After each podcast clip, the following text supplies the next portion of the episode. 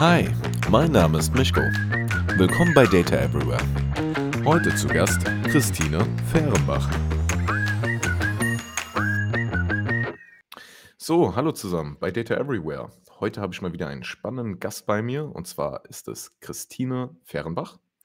Und sie hat mit ihrem Unternehmen die Möglichkeit, Unternehmen dabei zu unterstützen, einen Transformationsprozess zu durchlaufen mit Fokus auf Nachhaltigkeit. Und was das ganz konkret bedeutet und was auch ihr Background ist, ähm, das wird sie uns heute erklären und erzählen. Und jetzt erstmal ähm, an dich, Christine. Ähm, wer bist du und was machst du? Ja, erstmal einen schönen guten Tag an alle, die zuhören. Freue ich mich sehr, dass du äh, mich äh, eingeladen hast, äh, dabei zu sein. Ja, zu mir. Ähm, ich habe schon überlegt, was ich alles erzähle. Es ist tatsächlich relativ umfangreich, was ich über mich zu berichten habe. Äh, du hast mich vorgestellt als jemand, der Unternehmen im Bereich Transformation begleitet und das ist auch äh, richtig. Dahinter steckt natürlich eine relativ lange Vita, auch im Bereich Nachhaltigkeit. Vielleicht für alle, die das interessiert, also ich selbst bin ja von Haus aus Kommunikationsdesignerin und sogar Fotografin, das die meisten nicht wissen. Und äh, habe äh, viele Jahre als Kreativdirektorin gearbeitet und habe dann aber relativ früh, also das sind jetzt schon 16 Jahre her, mich mit dem Thema Nachhaltigkeit beschäftigt. Also schon sehr früh eigentlich, bevor Extrem der früh, Markt ja. äh, überhaupt Nachhaltigkeit irgendwie für sich geclaimt hat, für Marketingzwecke. Genau. für Marketingzwecke, ja, das sagst du. Naja, das meinen äh, auch einige ernst, ähm, was ja gut ist ja, ich habe es früh, äh, das heißt erkannt, ich habe mich immer damit beschäftigt, was bedeuten gute Produkte, was bedeutet äh, gute Produktion, äh, Produktion und gute Kommunikation. Und da ich ja sehr lange, ich habe einige Jahre eben in der Werbung gearbeitet und habe vieles da auch, muss ich ganz ehrlich sagen, auch hinterfragt, ist das interessant oder ist es gut für Produkte, hinter denen man nicht steht, äh, Werbung zu machen, auch wenn es sehr spannend war. Also äh, mein Fokus war dann relativ früh äh, Nachhaltigkeit. Der Unterschied, also für 16 Jahren oder 17, ich weiß schon gar nicht mehr, war, dass es zu dem Zeitpunkt eher so eine Öko-Welle war. Und mein Ansatz war immer schon sehr Design geprägt, weil ich eben auch Designerin bin. Für mich stand von Anfang an fest, gute Produkte müssen nicht nur gut produziert sein und der Herstellungsprozess und äh, alle Aspekte der Nachhaltigkeit beinhalten, sondern es muss auch gut aussehen. Also dieses, diese Optik äh, hat für mich immer eine große Rolle gespielt. Vielleicht ja. eine kurze Zwischenfrage hier. Sehr gerne. Ähm, da, damit man hier das auch richtig definiert mhm. für die Zuhörer und Zuhörerinnen. Ja. Ähm, was heißt denn ein gutes Produkt? Jetzt nicht aus Designperspektive, sondern aus der Nachhaltigkeitsbrille. Äh, ähm, wie, wie, interpretierst du das für dich? Ähm, erstmal muss es ein sinnvolles Produkt sein. Also braucht der Markt das, macht das Sinn, äh, ein Produkt äh, zu kaufen? Hat es eine Funktion? Also das Thema Funktion steht natürlich ganz weit vorne. Aber auch, äh, was immer wichtiger wird, weil wir ja, wie wir alle wissen, Ressourcenthematik haben und Ressourcenprobleme haben, ist dieses Produkt richtig gut funktionsfähig. Das heißt, auch kann ich es auseinandernehmen, was ja in vielerlei Hinsicht heute immer noch ein Riesenthema ist. Das heißt, da steht im Fokus für mich auch das Thema äh, Reparierfähigkeit. Also kann ich dieses Produkt, was auch immer es ist, reparieren.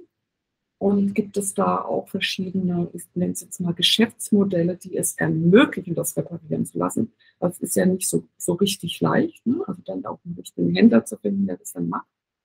Und natürlich auch ähm, das Thema Circular Economy, was ja sehr weit vorne aktuell steht wie wird das umgesetzt? Gibt es Produkte, die schon von Anfang an so gedacht sind, also im Designprozess, dass sie auch wieder zurückgeführt werden können? Aber ich glaube, wir sind jetzt so ein bisschen äh, abgekommen von meiner Vita, aber das macht ja nichts, weil das gehört ja dazu. Hm. Aber du hast ja gefragt, äh, was ist für mich ein gutes äh, Produkt? Und ich habe das deswegen auch nochmal im, im Rahmen äh, meiner Vorstellung erzählt, weil äh, äh, gute Produkte, wir reden ja auch, glaube ich, ein bisschen über Mode, ähm, vieles beinhalten. Da werden wir wahrscheinlich im Einzelfall äh, nachher drüber sprechen. Gut, also ich habe mich relativ früh dann mit dem Thema Nachhaltigkeit beschäftigt, äh, habe da auch mal eine Dozententätigkeit äh, gehabt, ähm, zum Thema äh, Fashion vor allen Dingen und Nachhaltigkeit und war einige Jahre bei Manufaktum, also die Manufaktum GmbH, für gute Produkte steht und Teil der Otto Group ist. Hier habe ich auch einen Transformationsprozess als Bereichsleiterin Marke, Kommunikation und Sortiment begleitet und habe da relativ viel äh, umgesetzt. Und nachdem ich da weggegangen bin, ähm, habe ich mich äh, selbstständig gemacht äh, und seitdem ist es so, dass ich Unternehmen von der Positionierung, und das ist ganz, ganz wichtig, äh, begleite bis tatsächlich zur Umsetzung von Produkten und äh, Kommunikation. Warum ist der Positionierungsprozess so wichtig? Weil wenn ich in Richtung Nachhaltigkeit nicht nur denken will, sondern agieren möchte, äh, muss ich auch gucken, woher komme ich denn? Wie ist denn meine Geschichte als Unternehmen was passt zu mir? Also äh, viele fragen mich ja, dann werde ich eben mal nachhaltig, dann kann ich nur sagen, hm, äh, ist gar nicht so leicht. Lass uns doch erstmal ein bisschen auf Forschungsstationen gehen, äh, woher du kommst oder woher sie kommen und was sie wirklich einzigartig macht. Das heißt, ich setze sehr früh an und gehe dann mit dem Kunden wirklich eins zu eins in die Veränderung. Und das ist mir auch ganz, ganz wichtig, dass es nicht eine Sache ist, wo ich nur berate und sage, so und so muss es laufen, sondern wir, also Kunde und, und ich und meine Partner begleiten sehr, sehr intensiv das jeweilige Unternehmen.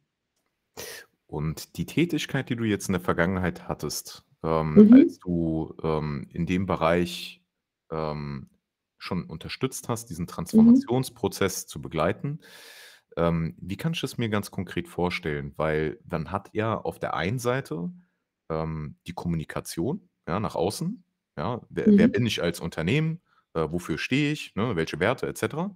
Und man hat auf der anderen Seite die Produkte. Ähm, Mhm. Warst du denn auch mit involviert, ähm, neue Produkte mitzuentwickeln, die Ja. nachhaltiger sind? Ja. Mhm. Ähm, ja, äh, ich hatte es ja versucht, gerade so ein bisschen klarzumachen. Bei Manufaktum war es ja so, Manufaktum steht ja äh, immer für gute Produkte, also sehr hochwertige Produkte mit einem extrem breiten Sor- Sortiment. Und ich habe das dann mit den Mitarbeitern ähm, sehr intensiv angeguckt. Sind die nur langlebig und gut, gut produziert oder ist die Nachhaltigkeitskriterien, sind die stimmig? Das heißt, wir hatten dann ähm, Nachhaltigkeitskreativ-Workshops äh, gemacht und haben wirklich von Grund auf Produkte geprüft, angeguckt und auch gegebenenfalls äh, neue Produkte ergänzt. Warum ergänzt? Weil natürlich jedes Unternehmen auch unterschiedliche Zielgruppen hat. Und es ist ja auch wichtig zu schauen, was passt für meinen Kundenstamm. Welche Produkte sind sinnvoll und was macht die dann auch nachhaltig aus und wie äh, präsentiere ich die nach außen. Also es sind verschiedene Aspekte. Es ist tatsächlich nicht ganz so einfach. Es ist relativ komplex, wenn man sich das Ganze anguckt. Aber wichtig ist mir immer, dass das alles ineinander greift. Du hattest auch gesagt, ähm, wie geht denn so ein Prozess? Also wichtig ist eben auch im, im Unternehmen diesen Prozess mitzugestalten und nicht nur nach außen. Das heißt, da sind sehr viele äh, verschiedene Facetten in dem Zusammenhang zu betrachten. Mhm. Ja, spannend. Ähm, also ich kann mir aber auch vorstellen, ähm, dass es jetzt aus der ähm, mathematischen Perspektive Ja. schon allein schwierig wird, wenn ich jetzt zehn Lieferanten habe zum Beispiel für ein Produkt. Mhm. Ja. Und äh, es gibt ja am Markt gewisse Standards, nach denen ich mich richten kann, um äh, auch so ein Bewertungskriterium aufzusetzen. Also es gibt zum Beispiel das Greenhouse-Gas-Protokoll, äh, wo unterteilt wird in Scope 1, 2, 3. Mhm. Ähm, und da kann ich ja erstmal meinen eigenen CO2-Footprint äh, versuchen zu verbessern. Das ist äh, ein Teilaspekt von, von Nachhaltigkeit, ja, CO2. Äh, ein anderer Aspekt äh, ist auch zum Beispiel Menschenrechte. Ja, also Mhm. wenn ich jetzt äh, ein Produkt beziehe aus Bangladesch oder ich Mhm. beziehe ein Produkt aus irgendeinem anderen Land, ähm, das ist jetzt eine ganz konkrete Frage. Ich weiß auch gar nicht, ob man das so äh, konkret beantworten kann. Ähm, aber wird denn wirklich die gesamte Prozesskette geprüft oder, ähm, gibt, oder verlässt man sich einfach nur quasi auf eine Rückmeldung, äh, ja, äh, das Produkt produziert, I don't know, ähm, so wenig Emissionen oder ist, äh, so nachhaltig, dass man es auch noch wiederverwerten kann et cetera. Und das lässt man einfach so im Raum stehen und der Supplier, der Zulieferer, ähm, gewährleistet es einfach nur mit seinem Namen. Also, inwiefern ist man da tiefer in die Materie eingestiegen, um dann auch die Lieferanten zu überprüfen? Ah, ah, sehr tief. Also, zum einen, ähm, ist es ja nur nicht so, dass man da nur mit Vertrauen arbeiten kann. Also, das ist schön, wenn man, äh, sagen wir mal, einen Lieferant hat, den man jetzt schon viele Jahre kennt und genau weiß, also immer vor Ort ist und sieht, wie der arbeitet.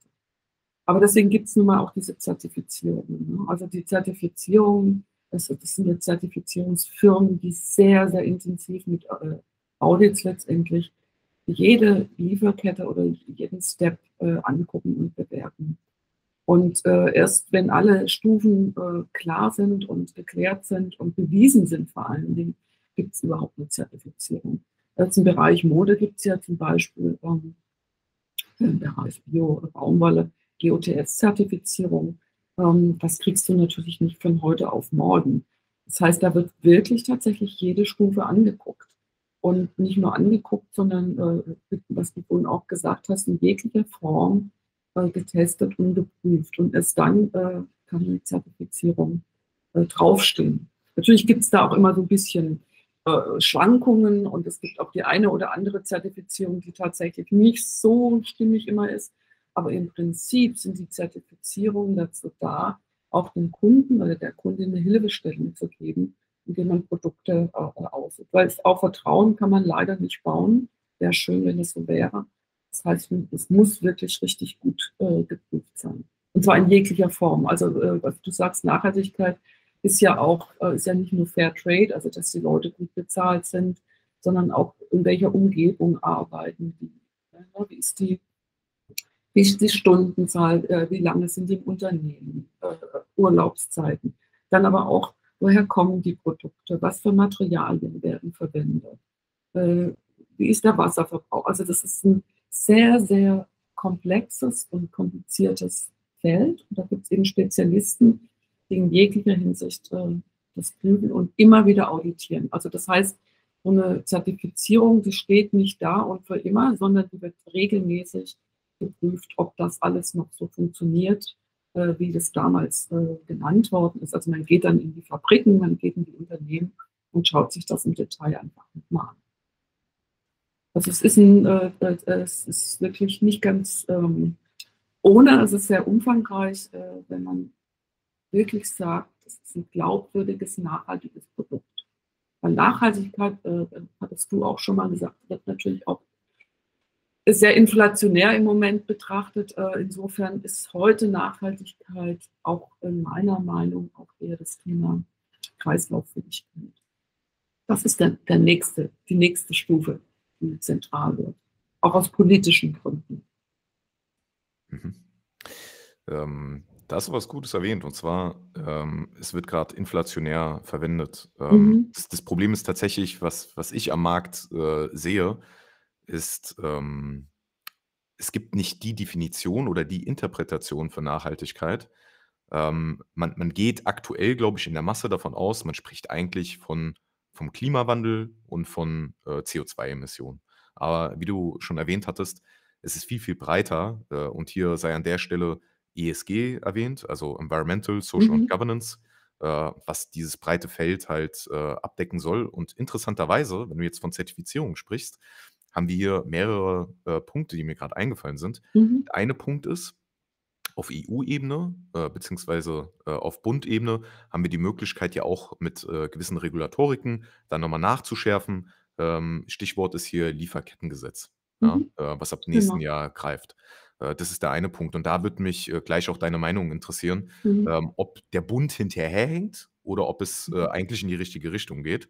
Ähm, und das Zweite ist, ich hatte, ähm, lustigerweise erst gestern, ähm, 'ne Forschungsarbeit überflogen, ich habe sie leider noch nicht im Detail, äh, gelesen, äh, wo es darum geht, ähm, Ratings, äh, von Firmen, Mhm. ähm, zu vergleichen. Also, es gibt Ratingagenturen wie Moody's, Mhm. Sustainalytics, Bloomberg, MSCI und Co.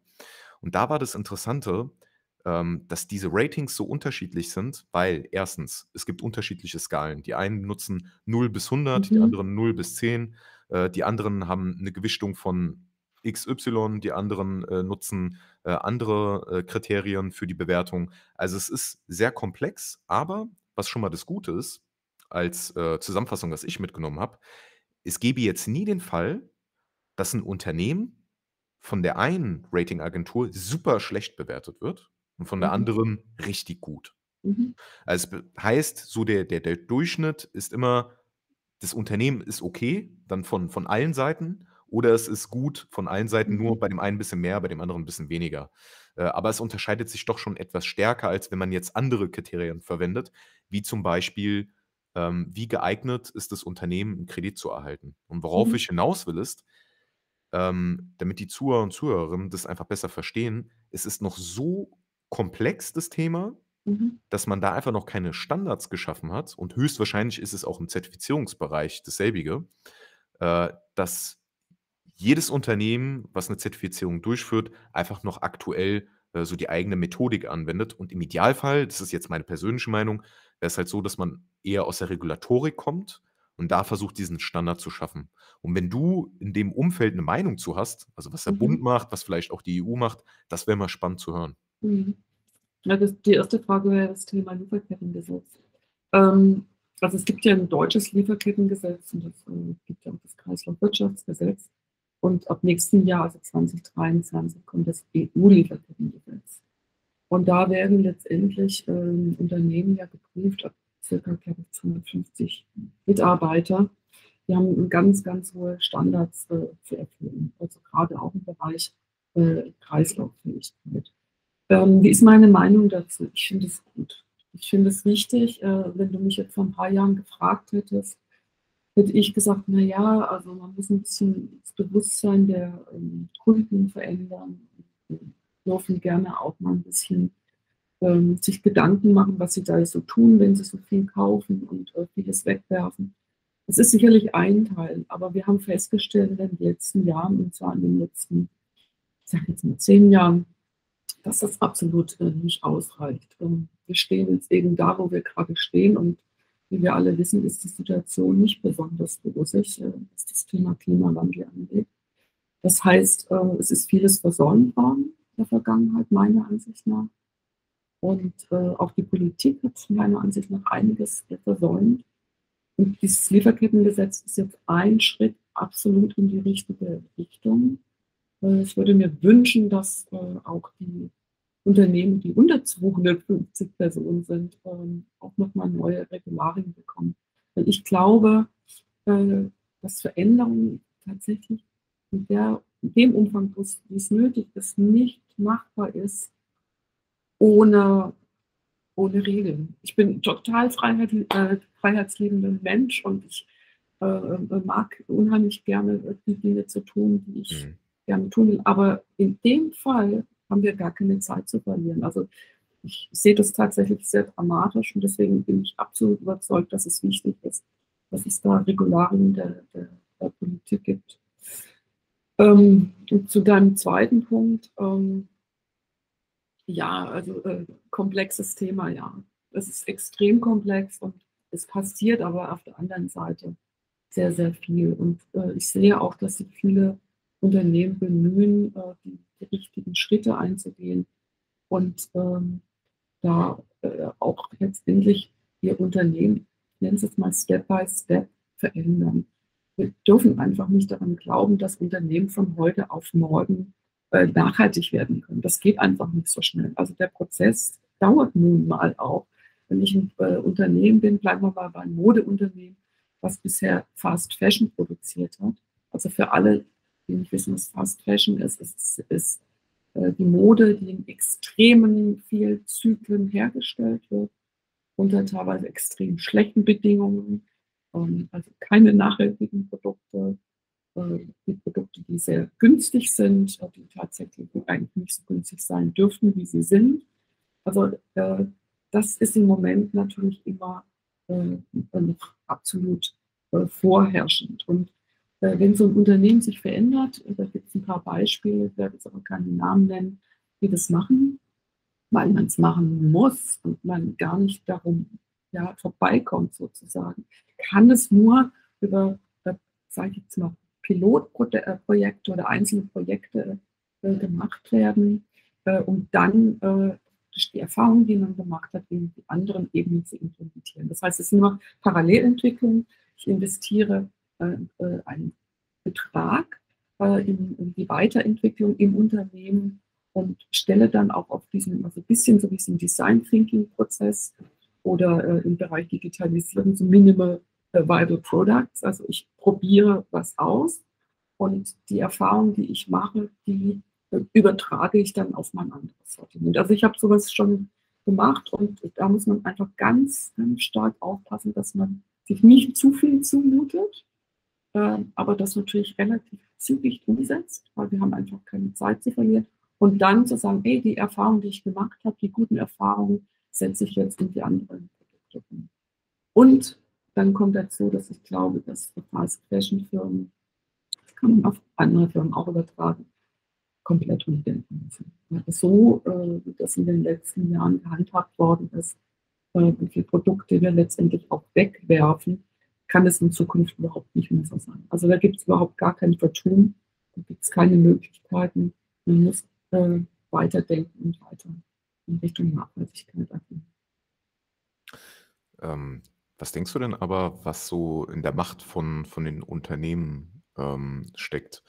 Also was stammt ganz konkret meine, wenn du jetzt äh, ein 50-Mann-Unternehmen hast äh, Mhm. oder auch äh, große Konzerne, äh, da hast du ja einfach äh, auch andere Liquiditäten. Ja? Was stammt meine ist, ähm, die, die Großen, die können einfach äh, in, nach Asien reisen, äh, können sich da entsprechende Fabriken raussuchen, die Qualität checken, etc. Und äh, bei den kleineren Unternehmen geht es dann doch eher vielleicht über den Preis. Ja? Und solange der Endkonsument ähm, auch einen niedrigen Preis fordert, haben wir ein grundsätzliches Problem. Es ist ja ein gesellschaftliches Thema, ja, und der, der Mhm. Markt lenkt es ja auch stark. Was ich von Mhm. meiner Seite schon mehr mitkriege, ähm, ich wurde nach, nach einem Podcast mit äh, Dr. Luke Haverholz, der ein innovatives Produkt ähm, äh, erfunden hat, um nachhaltigere äh, Textilstoffe herzustellen, äh, kontaktiert aus, aus meinem Netzwerk aus Indien, die Mhm. mir halt mitteilen, du Mischko, das ist auch ein relevantes Thema gerade bei uns. Die Großen Mhm. fragen alle an und klopfen Mhm. an den Türen, wie die nachhaltiger ihre Produkte gestalten können. Mhm. Und ich stelle mir halt vor, äh, 1. die Preise sind höher, ja, und gerade wenn die auch die Möglichkeit haben, auf Masse einzukaufen, ähm, verteilt sich dann halt noch mal der Kostenfaktor, ja. Aber gerade bei kleineren Unternehmen, die dann vielleicht nur 'ne Abnahmemenge haben von 100, 1.000, ja, oder, äh, vielleicht 2.000, das ist dann höchstwahrscheinlich viel zu wenig und der Preis wäre dann, äh, noch mal doppelt und dreifach so hoch, kann ich mir Mhm. vorstellen. Also, Frage an dich ist, ähm, welche Möglichkeiten haben denn überhaupt die Unternehmen, ja, äh, also gerade auch die kleineren, äh, wirklich nachhaltiger zu werden? Ja, interessant ist, äh, äh, dass haben viele kleine Unternehmen schon nachhaltig sind.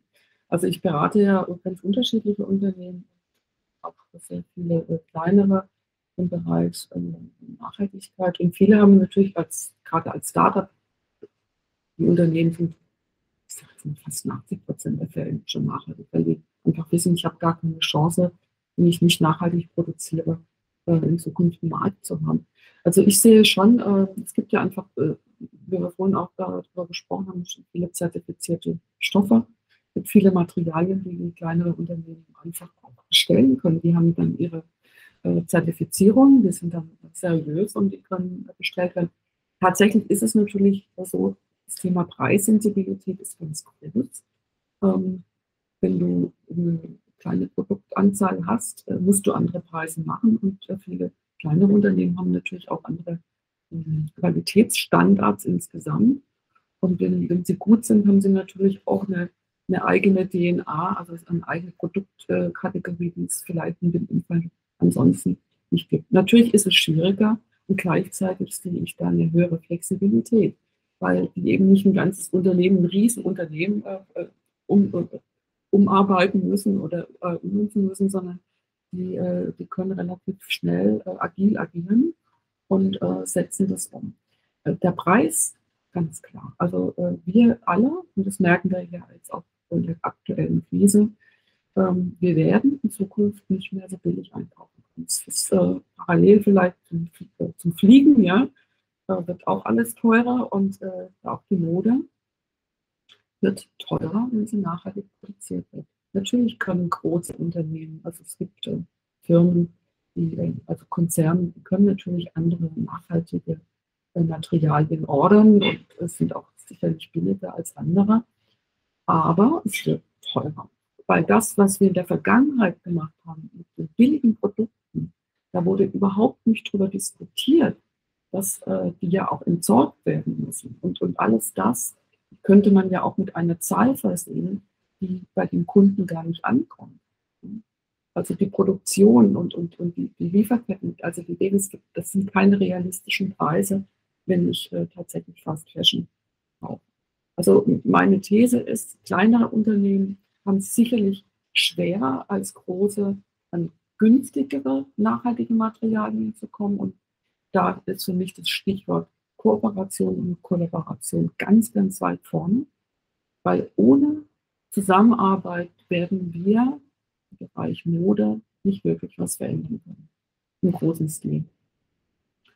Ja. Also spannend zu hören. Ähm, also, dass gerade auch Startups natürlich die Flexibilität haben, aber auf der anderen Seite auch schon Stand heute die Option haben, ähm, Ressourcen auszuwählen, die ja zertifiziert sind. Das war mir nicht bewusst, ja, in der mhm. Form. Ähm, aber hier würde ich gerne die Wahrnehmung etwas schärfen. Ähm, Ja, gerne. wenn wenn ich jetzt in die Textilbranche einsteige, also nehmen wir mal zwei zwei Use Cases, ja? Ich mhm. steige ein oder ich bin bereits in der Branche. Mhm. Aber angefangen mit, ähm, ich habe eine Idee, ähm, ich habe irgendwie einen tollen Schnitt irgendwie, den ich, äh, propagieren will am Markt, aber das Produkt soll, äh, nachhaltig sein, also in der Mhm. Fashionbranche. Mhm. Ähm, ist es einfach, ähm, diese Ressourcen zu beziehen oder welche Hürden habe ich denn auf dem Weg? Und, äh, grad bei den, äh, großen Unternehmen, äh, welche Hürden siehst du denn bei denen? Also, wenn es jetzt nicht vielleicht das Sourcen ist, ja, von von, äh, den nachhaltigen Produkten, ist es dann vielleicht eher, äh, die Marketingstrategie? Also die Wahrnehmung zu verändern?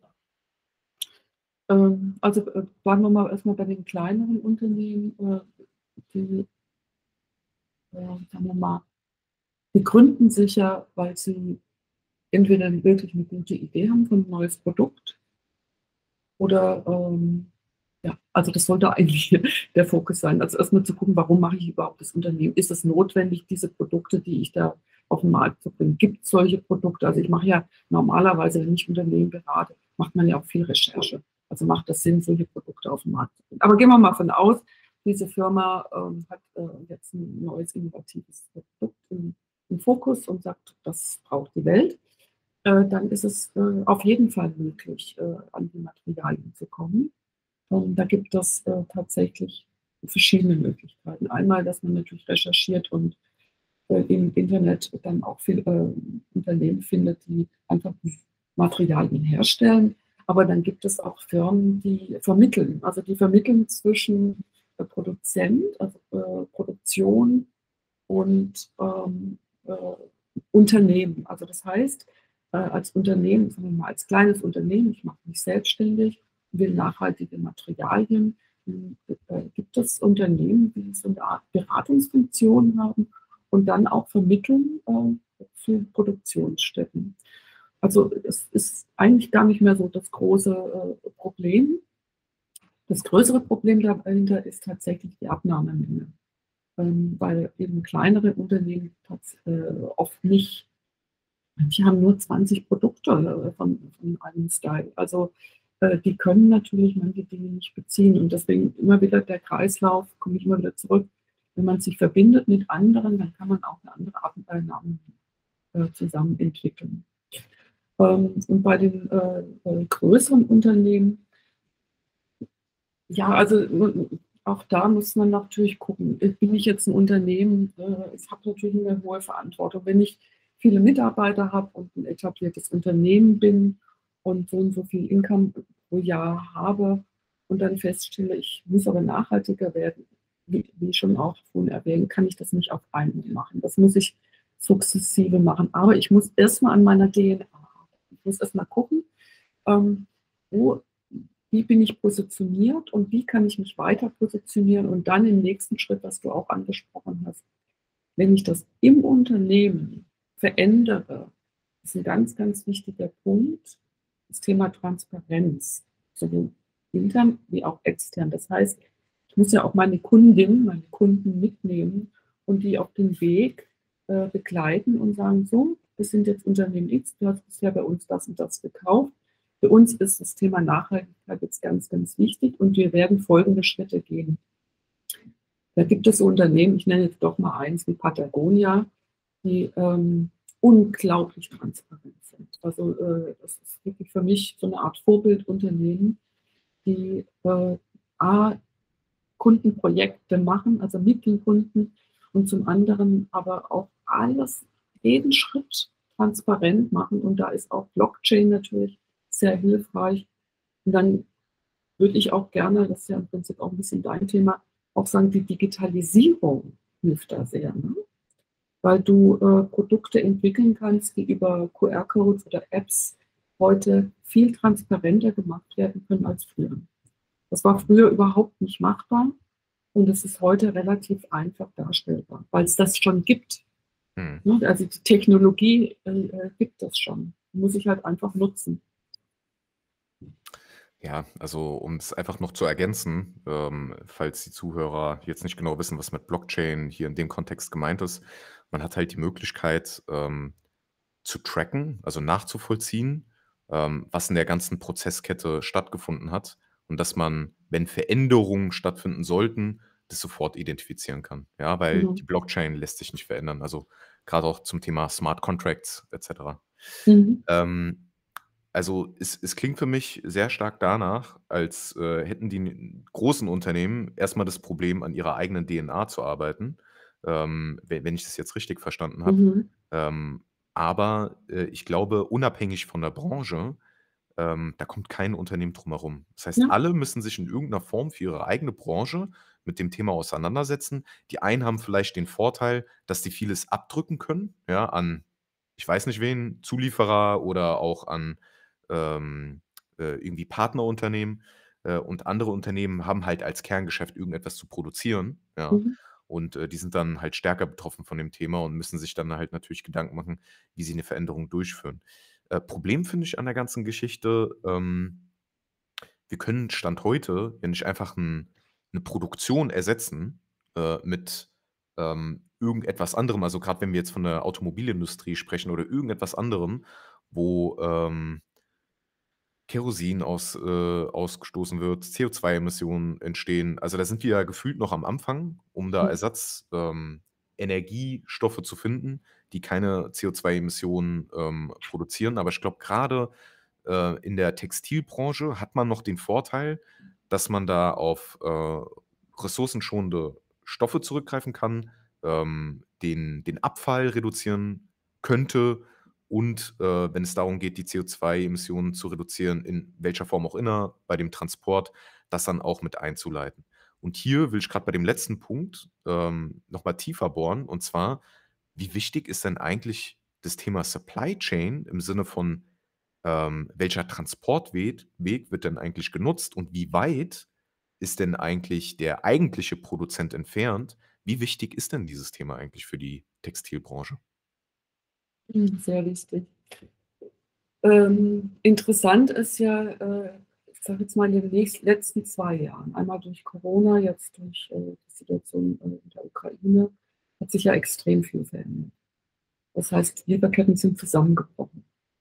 Hat nicht mehr funktioniert, äh, Länder haben zugemacht, die äh, Produkte konnten nicht mehr ähm, exportiert werden. Und uns ist allen bewusst, und ich glaube, es gibt kein, kann mich nicht erinnern, dass es jemals so bewusst war, dass wir gewisse Abhängigkeiten, große Abhängigkeiten. Das heißt, in der Modeindustrie ähm, gibt es verschiedene äh, Entwicklungen. Das eine ist natürlich, dass in Ländern wie äh, Indien, die früher wirklich nur für Fast Fashion standen, äh, heute auch äh, Produktionsfirmen entwickelt worden sind, nach Rana Plaza, vor etlichen Jahren, dieses Haus zusammengestürzt ist, die sehr vorbildlich arbeiten, also die wirklich nachhaltig, bewiesenermaßen nachhaltig sind.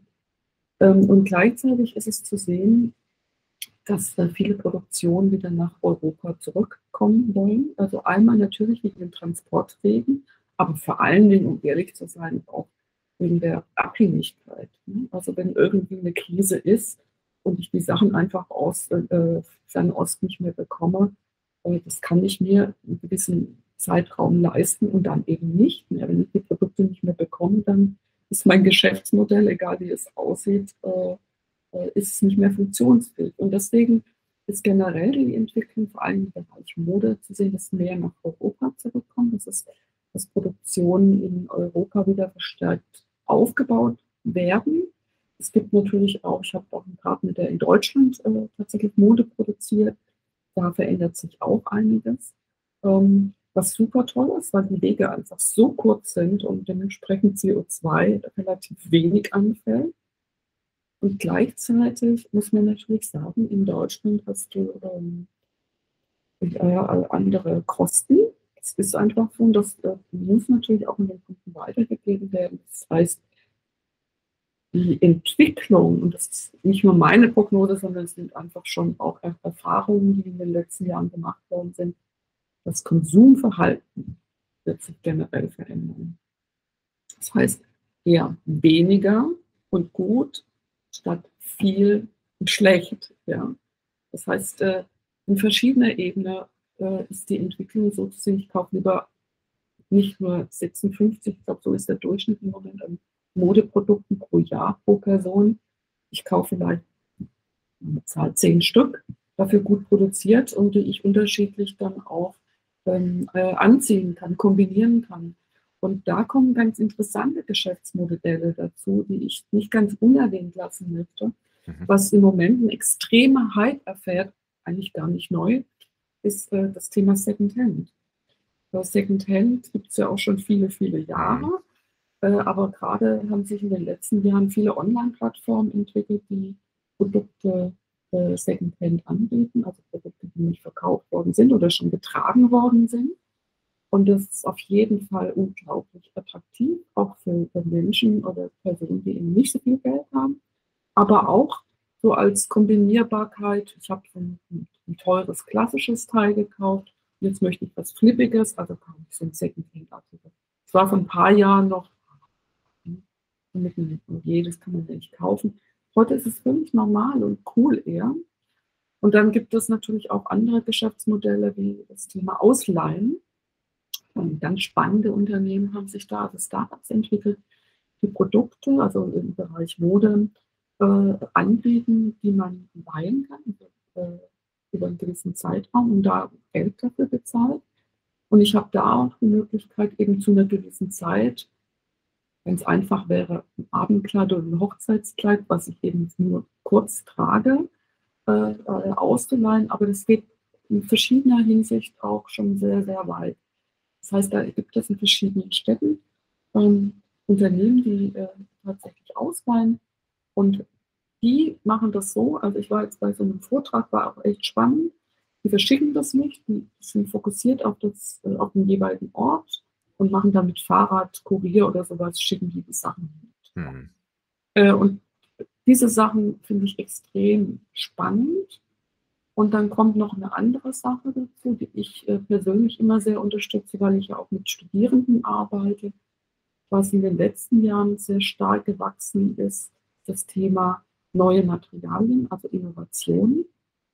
Äh, für die, die es eben nicht wissen, die schöne, gute Baumwolle ist äh, das Material, was am meisten Wasser schluckt und verbraucht, ähm, wenn man jetzt das mit anderen Materialien vergleicht. Wie wir wissen, haben wir das große Problem jetzt auch in Deutschland, das Wasserproblem. Und das wird äh, leider zunehmen. Das heißt, das Thema Baumwolle wird heute auch so angeguckt, dass viel mehr mit Recyclingmaterialien, also Recycling-Baumwolle gearbeitet wird. Und es gibt immer mehr neue, innovative Materialien. Ich nenne jetzt einfach mal zwei, um es plakativ zu machen. Um, ähm, zum Beispiel die Alge ist ein Material, also die Alge wächst in mir und die wächst auch, die wächst einfach so und das ist ein ganz, ganz tolles Material, was ich einmal für Fasern verwenden kann, aber zum Beispiel auch für die Kosmetik- äh, und Ernährungsindustrie. Das ist äh, das andere eine Material, was ich super toll finde. Und dann ein ganz anderes wichtiges Material ist das Thema Pilz, Pilz mit Zell. Da entstehen im Moment auch ganz viele äh, Projekte und Produkte ähm, aus Zell von Sohlen, also Sneaker bis äh, zu Wärmeschutzmaterialien. Äh, und das ist, finde ich, bei all den teilweise dramatischen Themen eine ganz, ganz, ganz positive Entwicklung, dass wir heute aufgrund unserer Technologie und, und unserer Innovationsfähigkeit Materialien entwickeln, die wieder hundertprozentig, also ist jetzt hundertprozentig übertrieben, aber wieder in den Kreislauf zurückkommen können. Das heißt, sie verursachen keinen Müll, mhm. das mal so zu sagen. Und sie haben noch neue Fähigkeiten wie pflegende Attribute etc. Das heißt, da sind intelligente, äh, intelligente Materialien auf dem Weg, die auch schon genutzt werden, gerade im Bereich ähm, Wäsche, Unterwäsche werden neue Materialien benutzt, die eben auch pflegende Aspekte haben. Das heißt, es ist eine, auch eine positive Entwicklung zu sehen. Und ähm, was es bedeutet für mich, ist immer, der Mensch darf und sollte ähm, offen sein, neue Wege zu gehen und sich auch zu transformieren, weil wir einfach auch gar keinen Weg mehr zurück haben. Das muss uns einfach klar sein. Je offener ich bin, auch als Unternehmen, ähm, je größere Chancen habe ich auch im Markt weiter äh, zu existieren. Mhm. Du hast jetzt ganz viele spannende Punkte genannt. Ich weiß jetzt ja. gar nicht, wo ich äh, noch irgendwie nachhaken äh, kann weil es, glaube ich, sogar den Rahmen sprengen würde. Aber ich, ich versuche es mhm. mal. Ähm, Punkt eins, was mir einfällt zum Thema lokale Ressourcen. Mhm. Ähm, ich habe ja generell den Trend in der Fashion Industry als Nicht-Industrie-Experte den Trend auf jeden Fall wahrgenommen, dass bei Fast Fashion es strategisch von Vorteil ist, wenn ich zum Beispiel in Osteuropa produziere, weil ich mir dann vielleicht ein, zwei Wochen einspare. Das heißt, ich habe hier auch einen kürzeren Weg und es ist jetzt nicht nur aus Nachhaltigkeitsperspektive ein Vorteil für die Unternehmen, sondern man sollte sich auch einfach Gedanken machen, da einfach schneller an die Ressourcen ranzukommen und gerade wenn wir auch von äh, den Lieferkettenproblemen sprechen, dass man da auch eine gewisse Sicherheit hat. Also das heißt, insgesamt hat es gerade einfach nur Vorteile. Wie das dann wiederum in zwei, drei Jahren aussieht, ist vielleicht nochmal ein anderes Thema. Aber ähm, was wir auf jeden Fall schon mal festgestellt haben, ähm, Preissensi äh, die Preissensibilität von den Kunden, ja, das ist auf jeden Fall schon mal erstmal ein Problem oder eine 'ne 'ne Hürde, die man überwinden muss und als Gesellschaft einfach schneller reifen muss. Ja, nicht auf jetzt das Billigste zurückzugreifen, sondern einfach mal drauf zu schauen, wo kommt es her? Ähm, und im Idealfall, das habe ich jetzt auch schon, äh, auf ein paar Plattformen gesehen, wie hoch ist denn eigentlich der CO2-Footprint? Ja, manche Hersteller, Mhm. geben es tatsächlich an als, äh, Parameter, was ich ganz spannend finde. Mhm. Ähm meinst du denn, das ist für viele Unternehmen relevant oder, äh, also gerade diese dieser Faktor Zeit, ähm, nehmen wir mal an, in zwei, drei Jahren, ähm, die die Logistik läuft wieder einwandfrei, es wird wieder günstiger. Äh, meinst du, die Unternehmen wird es wieder hinziehen Richtung Indien und Co. Oder meinst du, dieser Trend bleibt auf jeden Fall bestehen, dass man es dann lokaler halten wird? Unterschiedlich. Ähm, ich würde mir wünschen, also lokal ist natürlich immer schwierig, also lokal ist ja eigentlich Deutschland. Äh, äh, Europa ist äh, sicherlich, also gerade in Portugal wird unglaublich viel Mode produziert, auch schon in den letzten Jahren. Ähm, das wird bleiben, Europa, aber es gibt nun mal auch Unternehmen, die sich nicht verändern wollen und die den Kunden immer noch billige äh, Fast Fashion anbieten wollen. Die werden sicherlich auch wieder in äh, Taiwan, in äh, Indien, in verschiedenen Ländern äh, billig produzieren, weil es natürlich äh, umsatztechnisch äh, wahrscheinlich ist es einfach attraktiver für die, wenn sie sagen, wir wollen wachsen. Wobei ich glaube, ähm, aber das kannst du nur schätzen und äh, erfüllen. Ich glaube, es wird äh, schon zwanghaft eine Veränderung äh, stattfinden. Aber es ist nicht so, dass jetzt alle Unternehmen plötzlich von heute auf morgen sagen, ja, wir haben falsch gedacht, wir werden uns verändern. Wir müssen uns verändern, weil die Politik es natürlich durch die ganzen Gesetze vorgibt. Aber äh, wenn sie wieder die Möglichkeit haben sollten, billig zu produzieren, glaube ich, dass es etliche Unternehmen gibt, äh, die wieder zurückgehen. Ja, einfach weil sie mehr so traurig es ist. Äh, leider, ja, wollte ich mhm. gerade auch sagen. Ähm, mhm. Das heißt ergo, ähm, wenn wir jetzt mal in die Zukunft blicken, ähm, so in den nächsten Jahren, ähm, wo du mir, glaube ich, zustimmen würdest, ist, dass in der Gesellschaft das Thema Nachhalt Nachhaltigkeit immer relevanter wird und auch immer präsenter, ja, weil neue Produkte an den Markt kommen und ähm, das auf jeden Fall nochmal propagieren. Hey, besonders nachhaltig, das ist die eine Sache. Ähm, die, die, die andere Sache ist aber, du hast ja zum Beispiel Secondhand-Mode angesprochen. Mhm. Und wenn wir jetzt mal in die Zukunft blicken, ähm, ich vermute, Secondhand spielt heute ähm, noch eine relativ geringe Rolle, ohne jetzt irgendwelche Statistiken und Daten zu, können, äh, zu kennen. Ähm, hierbei wäre jetzt die Frage für mich, was denkst du, was in den nächsten Jahren passieren wird und wo auch der Impact am höchsten sein wird? Also äh, wo man am meisten quasi Abfall einsparen kann, wo man am meisten Menschenrechte ähm, irgendwie äh, sichern kann, äh, wo man ähm, den meisten CO2 äh, Emissionsgehalt reduzieren kann. Also ist es jetzt zum Beispiel eine bestimmte Kategorie, wo nur mit Baumwolle gearbeitet wird, ja, wo du den größten Impact siehst in den nächsten Jahren, ähm, oder ist es irgendetwas anderes? Also, es sind ja beim Thema Mode, ne? Also, genau, genau. Ja, sonst, äh, das ist sehr äh, umfangreich. Ja, also ich, ich, ich glaube, es werden viele Sachen parallel laufen. Ähm, das Thema neue Materialien oder Recyclingmaterialien, das wird auf jeden Fall eine größere Rolle spielen. Wie schon gesagt, äh, Baumwolle wird verstärkt mit Recycling-Baumwolle äh, stattfinden, weil wir eben dieses sogenannte, wir haben das Wasserproblem. Also das heißt, es gibt einen Sektor ähm, mit äh, neuen Materialien. Ein anderer wichtiger Punkt, das haben wir jetzt ein bisschen gestreift, weil wir ja auch nicht die Zeit haben, ist das Thema Kreislaufwirtschaft, Kreislaufwirtschaftsgesetz und Kreislauffähigkeit.